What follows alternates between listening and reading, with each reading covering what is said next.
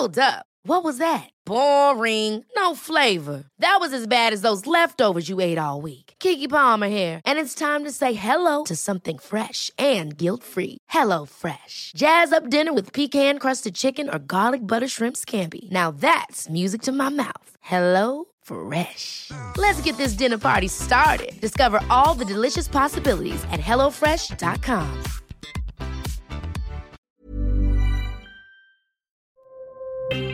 Escucha y comparte las redes del coronavirus de México y el mundo. De acuerdo con la Secretaría de Salud, este martes 5 de julio, México reporta en las últimas 24 horas 27.973 contagios de COVID-19, lo que suma 6.121.808 casos totales. Y también se informó que se registraron 75 muertes por la enfermedad, con lo que el país acumula 325.868 decesos totales. A nivel internacional, el conteo de la Universidad Johns Hopkins de los Estados Unidos reporta este martes 5 de julio más de 550 millones 815 mil contagios del nuevo coronavirus y se ha alcanzado la cifra de más de 6 millones 341 mil muertes.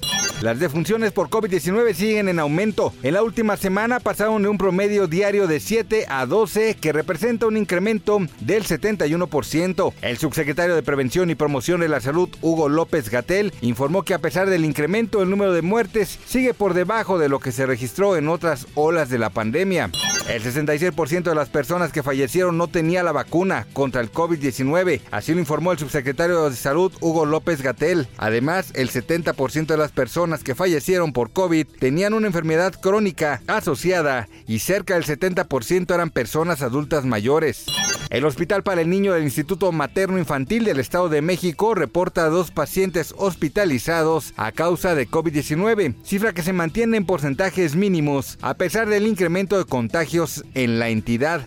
Este martes 5 de julio arranca en Oaxaca la jornada de inmunización a niñas y niños de 5 a 11 años como una medida de prevención ante la pandemia de COVID-19. Inicialmente se aplicarían 132 mil primeras dosis de la farmacéutica Pfizer BioNTech a los menores, según datos de los servicios de salud de Oaxaca.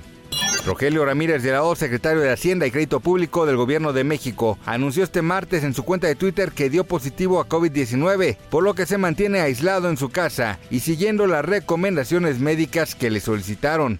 La reina Leticia ha contraído COVID, según ha informado la Casa Real a primera hora de la tarde de este martes, que señala que la esposa de Felipe VI presenta síntomas leves. Con el aumento de casos de COVID-19 en todo el mundo, el Comité de Emergencia de la Organización Mundial de la Salud se reunirá el próximo viernes para evaluar el estado de la pandemia. En la reunión el grupo analizará el momento por el que atraviesa la pandemia de COVID-19, que hasta ahora ha dejado más de 6 millones de muertes en el mundo, según datos de la Universidad Johns Hopkins. La ciudad china de Shanghái ha iniciado este martes una nueva ronda de pruebas masivas de COVID-19 ante el temor de que la megaurbe de 25 millones de habitantes pueda sufrir un confinamiento generalizado similar al que ya vivió durante dos meses para contener este año un brote de coronavirus. Para más información del coronavirus, visita elheraldodemexico.com.mx y nuestras redes sociales.